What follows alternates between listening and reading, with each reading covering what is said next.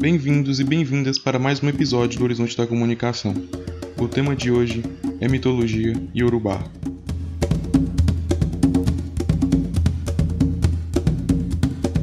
Olá, gente, tudo bem com vocês? Comigo está tudo ótimo e espero que todos estejam bem, cuidando-se e praticando isolamento social. Como sabemos, estamos na segunda temporada do Horizonte da Comunicação e essa temporada é exclusiva para falarmos sobre mitos que rodeiam a história da humanidade. E a história mitológica de hoje é sobre mitologia urubá. Acho que podemos entrar em um consenso antes de falar sobre a mitologia, que, em geral, sabemos pouco sobre a mitologia africana. Conhecemos Zeus e Deus muito bem. Thor e Loki estão aí se degladiando em batalhas de milhões de dólares. Mas, se formos parar para ver, conhecemos muito pouco dos orixás de religiões africanas. Um Emanjá ali, um Xangô aqui, salve Jorge ao fundo, Jorge esse que não deixa de ser Ogum. A verdade é que a integração das religiões africanas na sociedade é pouco difundida e cheia de preconceitos, então, mesmo sabendo alguns nomes por aí, é difícil quem saiba dar forma a esses deuses. O fotógrafo americano James Lewis criou uma série chamada Yoruba, Orixás Africanos, que com todo seu garbo e elegância representa 20 dos mais de 400 deuses da religião nigeriana Yoruba. Há uma grande valorização da aparência dos deuses, bem no estilo do que podemos encontrar em outras mitologias, esse conjunto de crenças que inspirou o candomblé é baseado na vida em harmonia e em comunidade. Não há separação entre homens e animais, que inclusive agem como humanos. A solidariedade e a prosperidade vêm do trabalho no campo, e também é importante o culto à ancestralidade, por isso louva-se a continuidade da vida, por meio da figura feminina. Humanos e divindades são igualmente suscetíveis às incertezas, mais ou menos como na mitologia grega. Não há o mal, mas há consequências para as ações que não contribuem com o equilíbrio pessoal e do todo. E como foi que se deu a criação do mundo através da mitologia urubá? Bom, aqui nós também viemos do barro. No princípio, Olorum, o ser supremo, governa o o céu. A terra não era nada mais do que uma imensidão de pântanos governada por Olokun, a grande mãe, guardiã da memória ancestral, então, Obatalá, a divindade da criação, teve a ideia de colocar terra sólida sobre os pântanos. Instruídos por Orunmila, divindade das profecias e do destino, Obatalá trabalhou quatro dias e construiu Aier, o nosso mundo, com montanhas, campos e vales. Para que o novo lugar tivesse vida, Olorum criou o sol, enviou uma palmeira de dendê e fez chover, para que as árvores brotassem. Surgiram as florestas e os rios. Obatalá criou o homem a partir do ferro e depois da madeira, mas ambos eram rígidos demais. Criou o homem da pedra, era muito fria. Tentou a água, mas o ser não tomava forma definida. Tentou o fogo, mas a criatura se consumiu no próprio fogo. Fez um ser de ar que, depois de pronto, retornou ao que era, apenas ar. Tentou ainda o azeite e o vinho, sem êxito. Triste pelas suas tentativas infecundas, o Batalá sentou-se à beira do rio, de onde Nanã emergiu, indagando sobre a sua preocupação. O Batalá fala sobre o seu insucesso. Nanã mergulha e retorna à profundeza do rio e lhe entrega lama. Mergulha novamente e lhe traz mais lama. O Batalá então cria o homem e percebe que ele é flexível, capaz de mover os braços, os olhos, as pernas e então sopra-lhe a vida. A primeira cidade em que os humanos viveram chamava-se Ifé. O Batalá voltou a Orum, contou as novidades aos orixás. Os orixás são seres divinos que personificam os elementos da natureza e são indispensáveis ao equilíbrio e à continuidade da vida. Eles foram viver com os humanos e Olorum os orientou. Só haveria harmonia se os orixás ouvissem os humanos e os orientassem. Eles seriam seus protegidos. A harmonia em fé ficou monótona, e as pessoas passaram a desejar casas maiores e colheitas mais férteis. Pediram ao Olorum que alertou que o fim desse equilíbrio traria conflitos. O povo insistiu e Olorum deu o que pediam. A cidade se encheu de contrastes. Incapazes de dialogarem, as pessoas se separaram em tribos. Na mitologia urubá, temos os deuses mais cultuados, tais como Xangô, dono dos relâmpagos, dos raios, das rochas e da justiça. Teve três esposas, Yansan, Oxum e Obá. Exu, o orixá mensageiro entre divindades e homens que transporta as oferendas. Yansan, guerreira. É a divindade dos ventos e tempestades, cuida das almas dos mortos. Impulsiva e cheia de paixões, prefere o campo de batalha aos trabalhos domésticos. Iemanjá representa a maternidade e a fertilidade, além de ser a divindade dos mares. Oxumaré vive seis meses como homem e seis como mulher. Transporta a água entre o céu e a terra usando o arco-íris. Obá, divindade do barro e das enchentes, carrega armas e cozinha os alimentos. Oxum, a mais bela, sempre representada com leque, espelho e roupa vistuosa. Divindade da água doce e fecundidade do amor. Ossain, divindade das matas, das folhas e ervas medicinais. Ogum, divindade do ferro e da guerra. Forte aventureiro, é associado a São Jorge na mitologia católica. Oxóssi, caçador, orixá das florestas. Na Mãe África, o povo Yorubá dominou grande parte do continente. Os Yorubás seriam originários da região do Alto Nilo. Por volta do século VI, estabeleceram-se na cidade de Fé, na atual Nigéria. No século XV, eles eram um poderoso império, cujos domínios espalharam-se pela África. Por causa disso, sua mitologia se propagou pelo continente e, mais tarde, chegou às Américas com as pessoas escravizadas.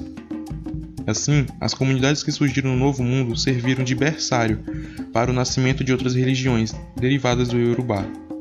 É o caso do nosso candomblé. Como o registro dos mitos era apenas oral, muitos sofreram alterações, alterações com o tempo. Hoje, eles têm diferentes versões. Nós podemos também listar alguns aspectos sociais da religião. Os ritos são manifestações da religiosidade e informam sobre a mesma.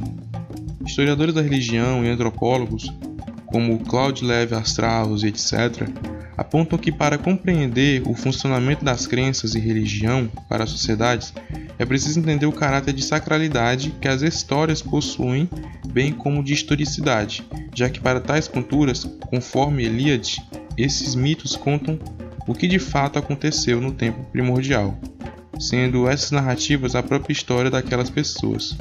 Ilíade, no caso, é Mircea Eliade, um historiador da religião e antropólogo. Bom, os aspectos neste sentido, apresentam-se agora três exemplos dos aspectos sociais que a religiosidade iorubá possui. Sango ou Xangô. Segundo as lendas, Xangô foi o quarto rei dos iorubás, deificado após sua morte. Governou toda a nação iorubá, incluindo ainda Benin, Popos e Dahomey, sendo que sua adoração continuou nesses lugares. É relacionada a ele a imagem de um, governa de um governante tirano destronado por seu povo e expulso do seu país. Seus amigos e esposa, Ova, o renegaram. Assim, Xangô cometeu suicídio. Sua história se tornou muito conhecida de seus amigos envergonhados, e para expiar suas ações, decidiram estudar encantamentos. No retorno, decidiram colocar em prática o que haviam aprendido como forma de vingança, atraindo trovões e raios. Interrogados sobre a morte que ocorreram no processo, os amigos atribuíram a catástrofe ao falecido rei. Para apartar a vingança do rei, seus amigos ofereceram sacrifícios a ele como um deus, e assim esses mediadores se tornaram Mogba, defensores e sacerdotes de Xangô. O emblema, o emblema relacionado a Xangô é uma pedra lapidada em forma de machado. O ritual de iniciação dos mistérios de Xangô compreende uma série de processos até que o iniciado é considerado renascido como devoto de Xangô. Os trovões e relâmpagos, portanto, são consagrados a ele. Conforme as tradições, quando uma casa é atingida por um raio, rituais são performados. Não é permitido aos habitantes permanecerem na casa até que o local seja purificado. Um vigilante é mantido na entrada para alertar quem, passa, quem passar que aquele local é sagrado, até que se performem todos os rituais e o deus seja apaziguado. Todas as autoridades locais devem ir até o local do incidente e prestar homenagem a Xangô. Durante essas ocasiões, um grupo de adoradores de Xangô ia até o lugar servir de entretenimento para a família atingida. O rei Alafim de Ovô também comparecia e era recebido com oferendas. Os sacerdotes entraram na casa após terem sido purificados e procuram o lugar que o raio atingiu, a casa, e no qual entrou no chão. Depois de encontrar o local, o chão é cavado e o raio retirado com solenidade. A cerimônia de conclusão inclui a família dar um filho para ser iniciado nos mistérios do culto, e futuramente são ressarcidos para reconstruir a casa. Ova, esposa de Xangô, foi a única que o acompanhou até Anup. Entretanto, decidiu permanecer em Ira, sua cidade nativa. E depois de ouvir sobre o suicídio de seu marido, fez o mesmo, sendo ainda deificada depois da morte. Os tornados e tempestades violentas são atribuídas a ela. O rio Níger é consagrado a Ova. Temos também Urumila. Iá era uma orixá de grande beleza que se casou com Urumila, depois de ter se casado e separado de diversos outros orixás. Depois de um tempo, Urumila decidiu mandar Iá embora, pois ela não tinha bons modos, sendo preguiçosa e irresponsável. Mas Urumila percebeu que não podia viver sem ela, afinal sua vida ruiu. Vestiu-se Egungun e foi procurá-la, e ao encontrar, encontrou casada com Olohô, que recusou devolvê-la. Urumila derrotou Olohô e Iá foi levada de volta. Essa história mostra a importância do bom caráter simbolizado pela mulher, já que ela representa dois extremos: amor, cuidado, devoção e beleza. Por outro lado, fraqueza, lealdade e falsidade a morte. Os iorubás creem em vida após a morte e principalmente na reencarnação, e assim os mortos recebiam cuidados funerários para uma boa pós-vida. Com relação à vida após a morte, não há consenso sobre a localização do outro mundo, se embaixo da terra ou em um mundo invisível separado dos mortos. Outros achavam que os mortos iriam viver em tribos antigas. Quando morto, o indivíduo passava uma longa jornada, um rio com um barqueiro que precisa ser remunerado. Havia montanhas, portões. Assim, as cerimônias eram realizadas com comidas e bebidas para que o morto acumulasse energia para transcender ao outro mundo. Segundo a tradição, a forma humana é moldada em barro e em seguida infla seu hálito, chamado Emi, o espírito. Além destes, o ser humano recebe a alma.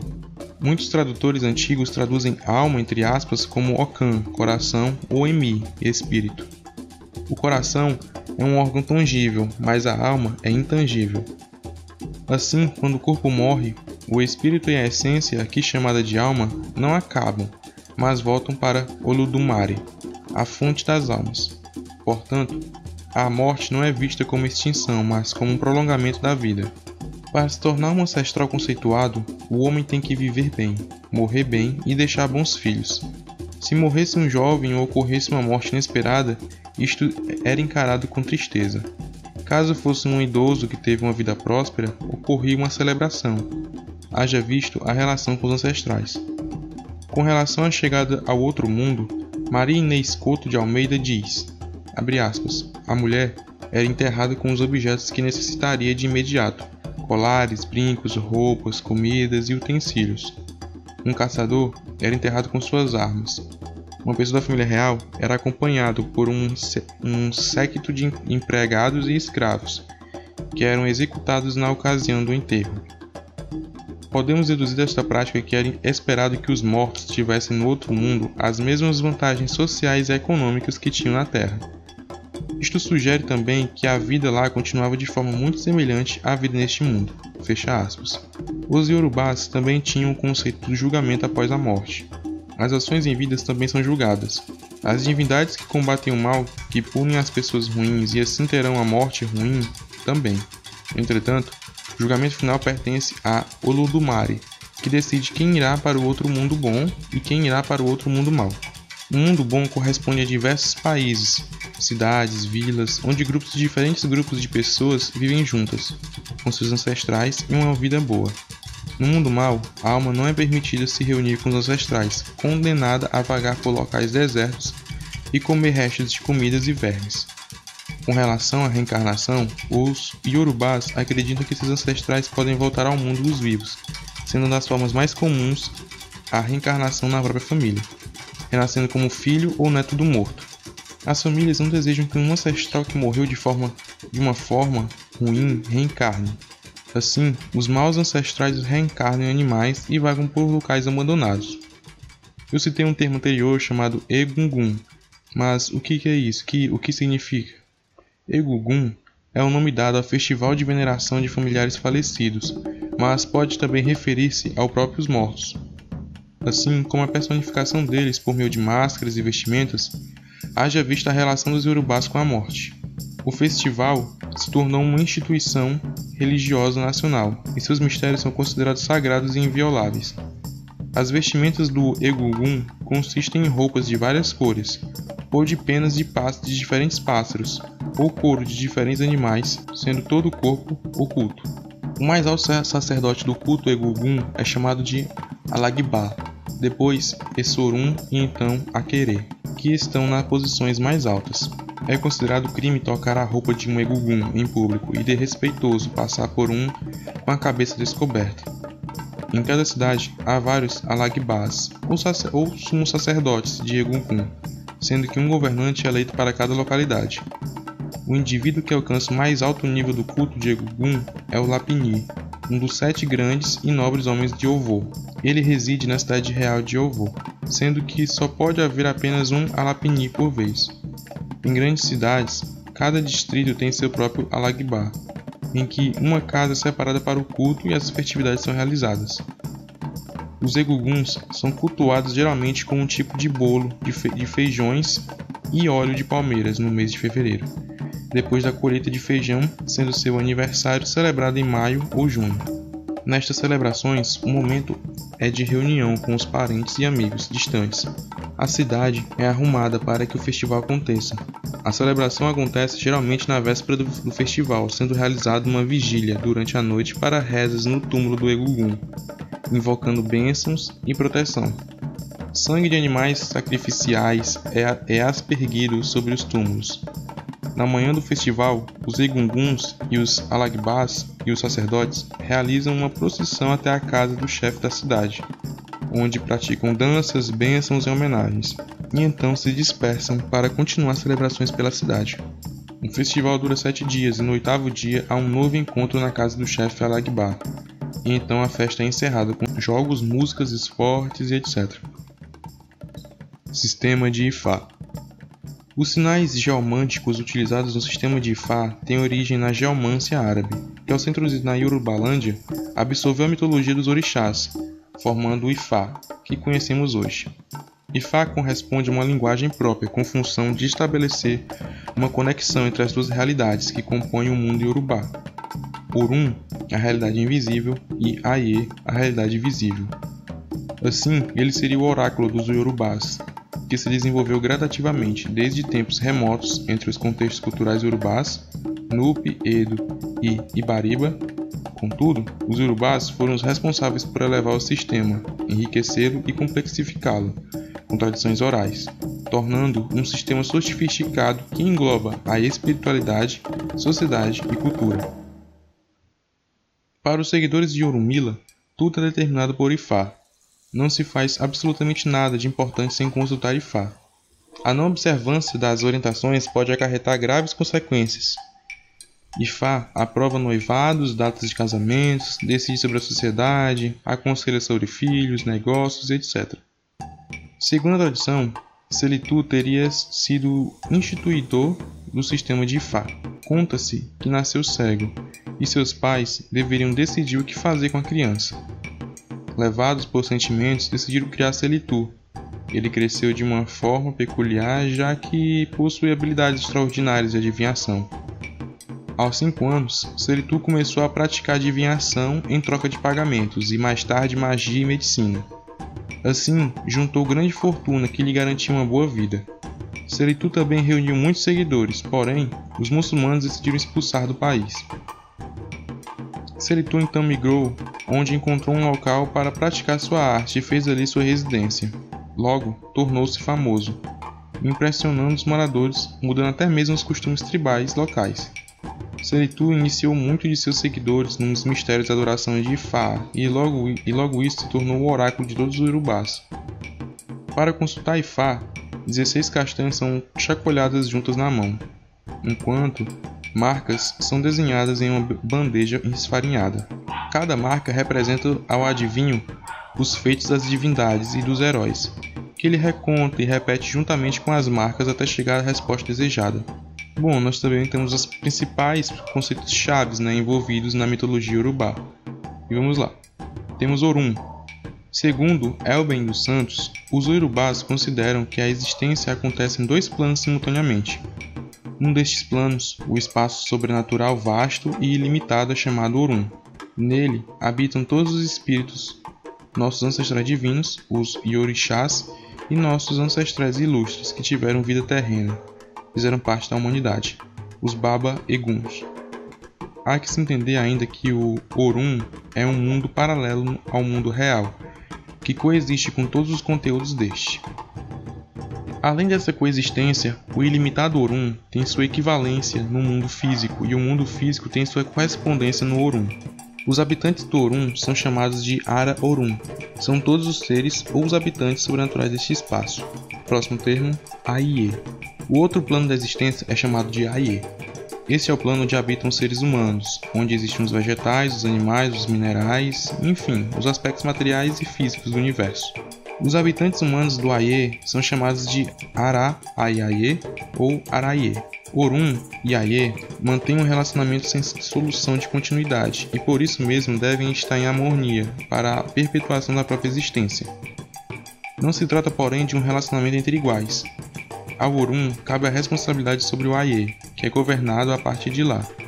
O nível espiritual rege tanto o nível material da existência, em geral, como o nível individual da existência. O que caracteriza este relacionamento é a troca de dar e receber, um eterno dar e receber. Oferta e restituições vivifica este relacionamento. Ele é responsável último pela permanência do universo. Para os Yorubás, Olorum, o Ser Supremo, concentra em si todo o, o propósito e o poder de realização, mas não interfere diretamente no mundo físico. Delega aos orixás ancestrais divinos e domínio sobre todo o Aie, sobre todas as forças da natureza. A ele, Olorum, não é realizado nenhum culto especial, não é, não é dedicado qualquer templo ou terreiro, e nem mesmo possui sacerdotes a se dedicados. É costume na tradição do candomblé dizer que Olorum é cultuado no templo interior de cada filho. Próximo termo, Axé. De acordo com a tradição do candomblé, cada orixá manifesta seu poder volitivo nos diversos reinos da natureza, animal, vegetal, mineral e hominal. Este poder volitivo é conhecido como axé, princípio dinâmico e poder de realização, força que promove a movimentação e o desenvolvimento de todo o universo. Como força, o axé pode ser transmitido, fixado, aumentado ou diminuído. Mas esta dinâmica do axé não se dá espontaneamente. Não são necessários rituais próprios e específicos para que esta movimentação aconteça. Cada ilé, ou terreiro, tem seu axé, que é advindo dos seus ancestrais divinos e dos seus ancestrais ilustres, e é ritualisticamente alimentado e fortalecido, não só por oferendas e preceitos, mas também pela conduta iniciática de seus membros. Segundo Elben dos Santos, aspas, o conhecimento e o desenvolvimento iniciático estão em função da absorção e da elaboração de azer, Continuando com suas palavras, a força da AC é constituída e transmitida através de certos elementos materiais, certas substâncias. O AC, contido e transferido por estas substâncias aos seres e objetos, mantém e renova eles o poder da realização, presente em todos os reinos da natureza através de seus elementos. Representativos, o axé pode ser agrupado em três categorias distintas: a saber vermelho, branco e preto. Fecha aspas o axé vermelho, que está contido nos elementos de cor vermelha, amarela, marrom e avermelhado, etc. No reino animal, podemos encontrar alguns exemplos como o sangue e o mel de abelhas. No reino vegetal, o azeite de dendê é o exemplo mais característico de axé vermelho. E no reino mineral, podemos encontrá-lo no ouro e no cobre. Axé branco, que está contido nos elementos da cor branca, ou mesmo incolor. No reino animal, são alguns de seus exemplos, o sêmen e a saliva, no reino vegetal, a seiva de alguns vegetais. E no reino mineral, tanto o chumbo como a prata podem ser considerados portadores do axé branco. Axé preto, que está contido nos elementos de cor escura escura, azul, verde, preto, cinza, etc. No reino animal, as penas, os pelos, os chifres pretos ou de cor escura representam o axé preto. No vegetal, o sumo de ervas e o carvão. E no reino mineral temos o ferro, o carvão mineral e o azeviche como exemplos. Ainda, ainda é possível entender a formação do universo através de três princípios ou força deles constituintes. Como citado anteriormente, de acordo com a tradição do candomblé, Olorum, Olodumare concentra em si todos os desígnios e o poder de realizá-los. Possibilita a existência e seu movimento ordenado e objetivo. Ele, Olorum, é chamado de Alá Abá Le Asher, o supremo guardião dos poderes da existência, da realização e da essência de tudo aquilo que foi e, e será. Esses três princípios, ou forças constitu constituintes, são Iá, Axé e Abá. Iá é o princípio que propicia a existência em si mesmo. Tem ligação direta com os orixás masculinos, considerados senhores de todo o poder gerador masculino. Este princípio pode ser expresso materialmente pela cor branca. Abá é o princípio indutor da direção e do objetivo preciso. É a essência. Está afeto aos orixás femininos, tidos como senhoras do poder gestante feminino. Esta força constituinte pode ser manifesta materialmente pela cor preta. Axé é o princípio dinâmico e o poder de realização.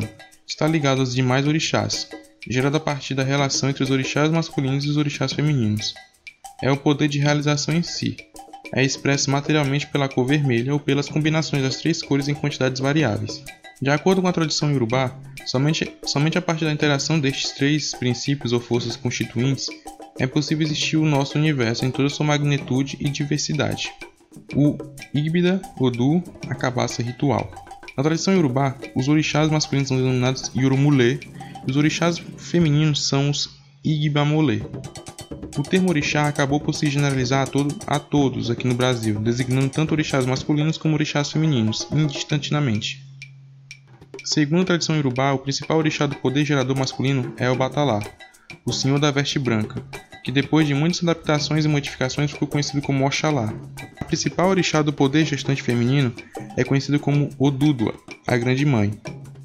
Orixá pouco lembrada no Brasil. A representação deste, local, deste casal divino, Oxalá e Odudua, é a cabaça ritual, também chamada de Igbadu ou Igba Odu, espécie de cumbuca formada por duas metades iguais entre si e que se encaixam, suas duas metades juntas representam a relação harmônica entre Orun e o Aie. Sua parte superior está associada ao universo criador, ao princípio gerador masculino, Oxalá. Sua parte inferior está associada ao universo criado, ao princípio gestante feminino, Odudua. No interior desta cabaça ritual, encontram-se elementos materiais representativos dos três princípios ou forças constituintes da, da existência: Iá, AB e Axê o branco, o preto e o vermelho, ou seja, a representação dos próprios universos em si em perfeita harmonia. Exu, transportador do axé e senhor dos caminhos. De acordo com Pierre Verger, Exu é um orixá difícil de ser definido por suas características bastante controversas. De acordo com a tradição urubá, Exu possui uma personalidade inquieta, é astuto, muitas vezes grosseiro e indecente, vaidoso e irracível faz a intermediação entre o Orun e o Aie, desempenhando a função de mensageiro entre os homens e os deuses, guardião de templos e de casas, da cidade e das pessoas. Criado por Olorum, é o símbolo do elemento procriado. Usando as palavras de Elben dos Santos, o ar e as águas moveram-se conjuntamente, uma parte deles mesmos transformou-se em lama. Dessa lama originou-se uma bolha ou motículo, primeira matéria dotada de forma, um roxilho avermelhado e lamacento.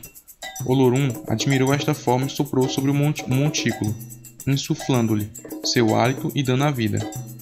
Era Exu, o primeiro nascido da existência, e como tal, o símbolo por excelência de elemento procriado.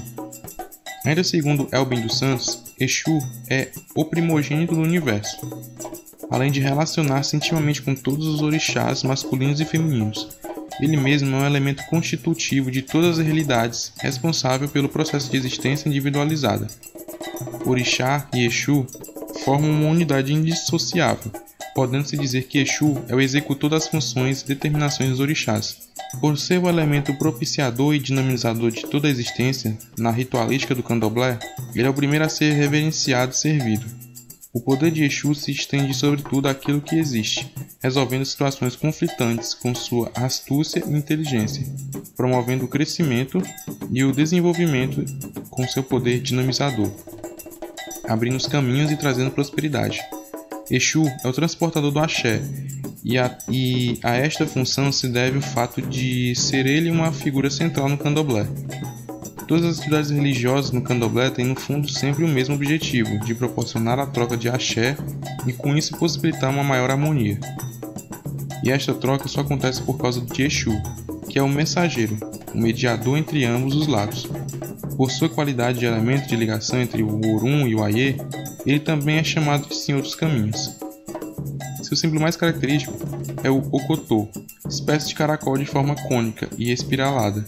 Sua forma representa a história ossificada do, do desenvolvimento do caracol e reflete a regra segundo a qual se deu seu processo de crescimento. A partir de um ponto, abre-se ao infinito.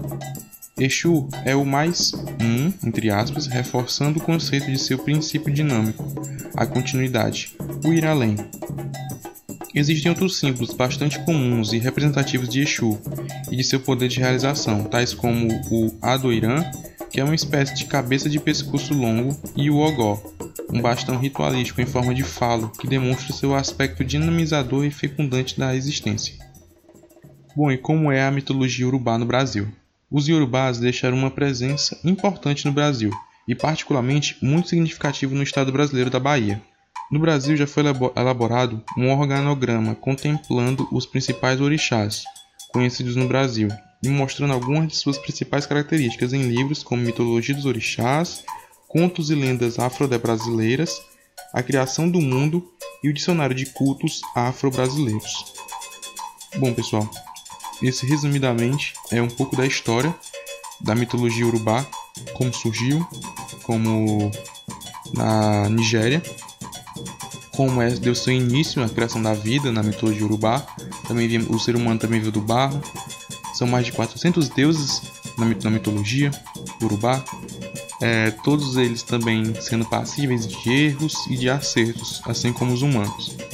Enfim, gente, esse, é mais um, esse foi mais um episódio do nosso podcast Horizonte da Comunicação, falando sobre mitologia urubá. É, semana que vem falaremos sobre mitologia japonesa muito obrigado por todo o acesso, por vocês estarem me acompanhando. Até semana que vem, até lá, um abraço, falou.